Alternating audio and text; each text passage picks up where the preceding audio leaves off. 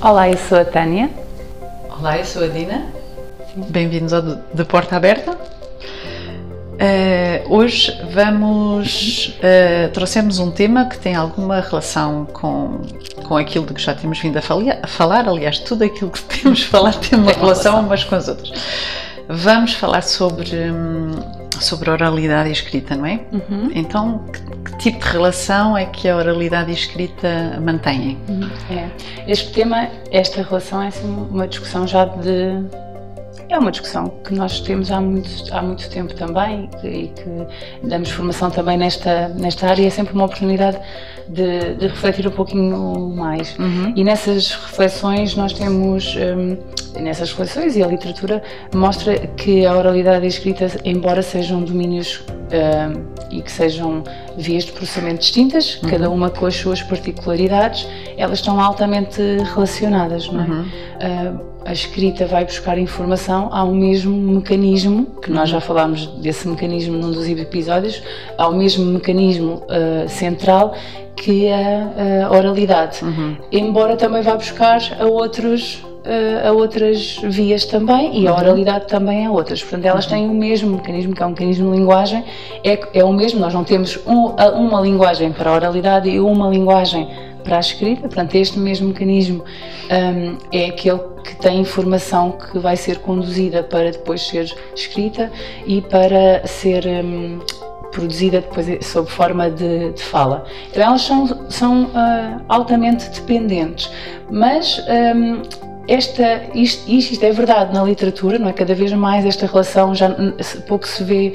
Um, vêem-se poucos estudos em que não admitem a importância da oralidade na escrita. No entanto, eu acho que uma das coisas que nós queríamos discutir também hoje uhum. era hum, sobre como elas também são diferentes, não é? Uhum. Se por um lado uh, são totalmente dependentes, achar que uh, a fala uh, tem uma influência direta e simétrica na escrita, a fala por si só, uhum. Hum, pode ser discutida aqui. Uh, ou seja, a oralidade, a produção de fala, permite determinadas, uh, determinados acontecimentos que a escrita não permite, uhum. porque são, são uh, entidades distintas uhum. também. Então, estava aqui a pensar em alguns exemplos, como na fala nós, ou na produção nós temos várias possibilidades de variações de ponto, ou seja, eu posso fazer um som le, por exemplo, posso fazê-lo com a ponta da língua le ou le, não é? Enquanto na escrita eu não vou escrever este, estes dois sons de forma distinta, uhum. não é? Portanto, é sempre uma decisão uhum. um, ortográfica, é só uma decisão e não há espaço para para eu escrever ora com ela, ora com outro, uhum. outro símbolo qualquer. Eu acho que agora pode, pode estar a surgir uma, uma, uma questão uhum. na, na cabeça de quem nos está a ouvir, uhum. que é, mas as pessoas escrevem o L de maneira diferente, mas não é disso que nós estamos a falar, pois não? Não, não é a forma do L, não é? Uhum. Claro que umas têm uma letra mais assim, outra, umas escrevem à máquina, outras escrevem à mão, outras manuscrita, outras letras, não é? Por aí. Não é sobre a forma, é, aquela letra é, sempre, é uma, uma entidade independentemente da variabilidade que existe na língua relativamente à forma como são produzidos. Portanto, uhum. se eu disse e comecei por dizer que a escrita e a oralidade estão uh, altamente uh, dependentes uma da outra, a escrita vai ser uh, vai se basear no mesmo mecanismo, a oralidade permite estas variações, como outras, não é? Uhum. Variações individuais, Todos nós temos produções um, diferentes, ninguém uhum. tem uma estrutura orofacial igual e, portanto, todas as nossas produções são diferentes. Uhum. O nosso tom de voz, a nossa melodia, uhum. uh, tudo, é, tudo é individual e é nosso. Uhum. E na escrita não há assim tanto espaço para estas variações, uh, ou nenhum espaço para estas variações uh, individuais.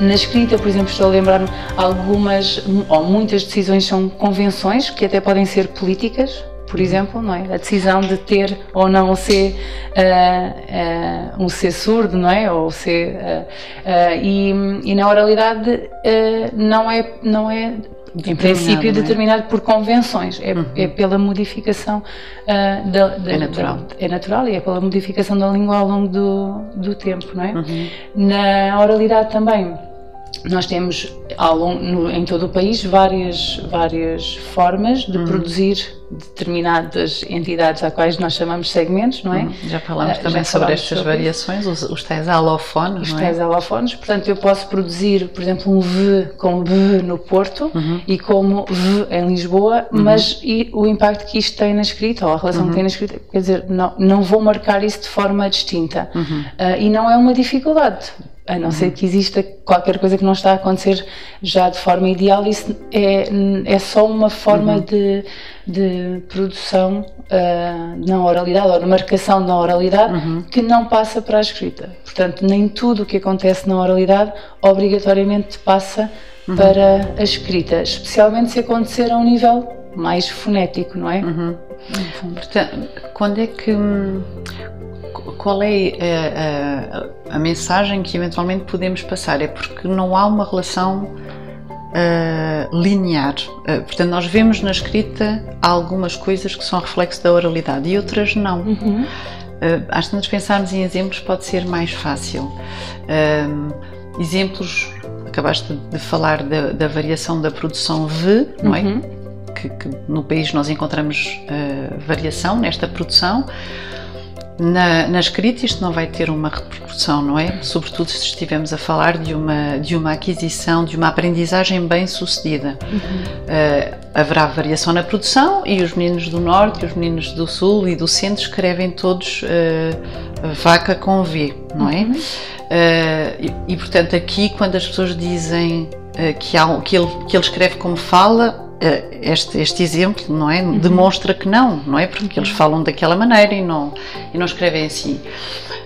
Um, mas em alguns casos nós vemos o reflexo. Vou pensar num noutro caso em que não vemos o reflexo. As pessoas passam a vida a abreviar palavras não é? Uhum. uh, está tudo bem uh, estamos a conversar uh, e não escrevemos assim. Porquê é que não escrevemos assim? Ou, peri ou perigo, ou material. Ou... Sim, material, terapeuta, não, terapeuta, dizemos tr, e não escrevemos T, R, dizemos ou... terapeuta ou material. Ok, portanto, em alguns casos até podemos encontrar este reflexo, mas porquê é que nos casos não encontramos, noutros casos encontramos? O que é que, como é que nós podíamos interpretar isto?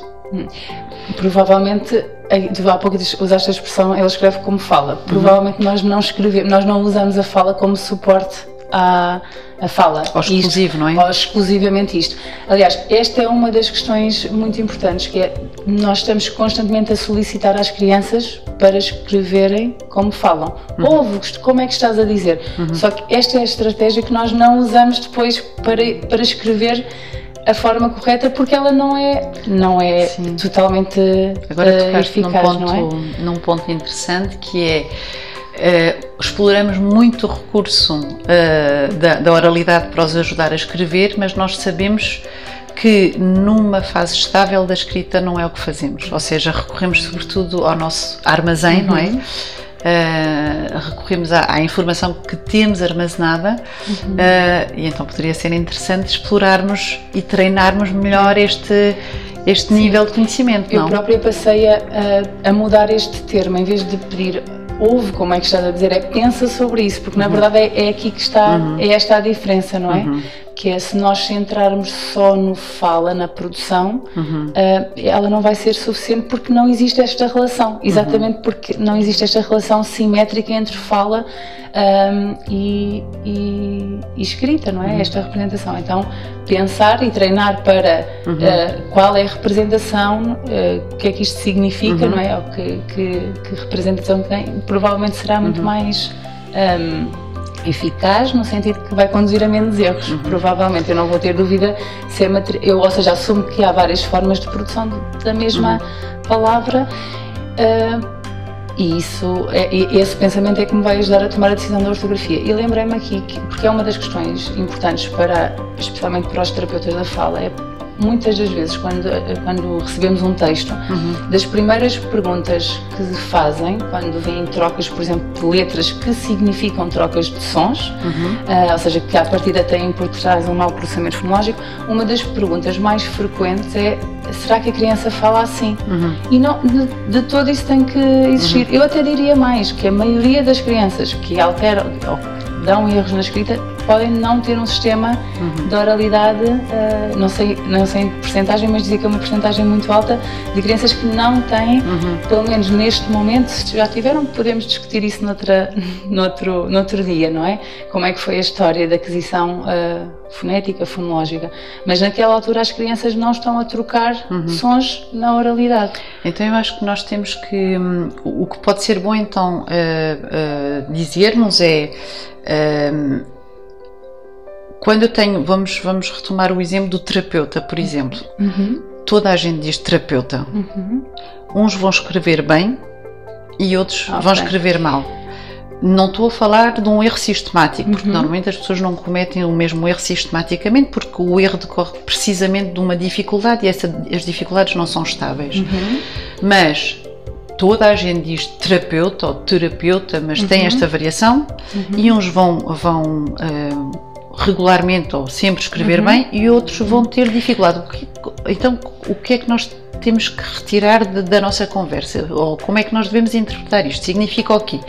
atendendo ao perfil daquele que tem dificuldades versus uhum. aquele que não tem dificuldades. Provavelmente não está a fazer só a transcrição dos sons que ouve, uhum. não é? Portanto, tem um suporte mais de natureza mais fonética, Concreto, eventualmente, é? portanto, recorre ao seu conhecimento de fala mais concreto, produção e percepção, Sim. mas é muito é muito periférico o processamento que ele faz, Precisa é? dessa informação, sem ela provavelmente não, não consegue um recorrer, não consegue recorrer ao, ao, ao, seu conhecimento porque é um conhecimento instável, não é? Só que ocorre-me também dizer que isto acontece muitas vezes quando as crianças ou não tiveram ou não prestaram também muita atenção à às diferentes possibilidades fonéticas. Uhum. Ou seja, então não foram expostas à variação? Não foram expostas. Ou seja, têm que ouvir um dia terapeuta e outro dia terapeuta. Um uhum. dia está, outro dia está, outro dia está, até o seu sistema concluir que aquelas são todas variações da mesma valor. representação. Hum. E, e, quando o sistema, que isto é tudo implícito, quando o sistema assume isso, percebe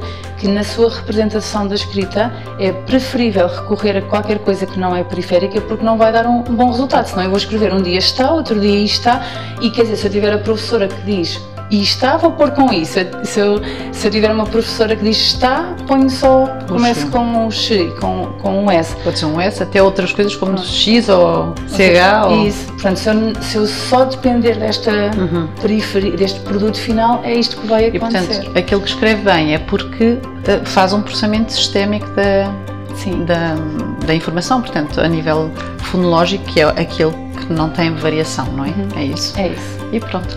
E acho que nós podemos contribuir para conduzir as nossas crianças para este pensamento Sim. também. É? É e acho que por hoje. É... Obrigada e até à próxima.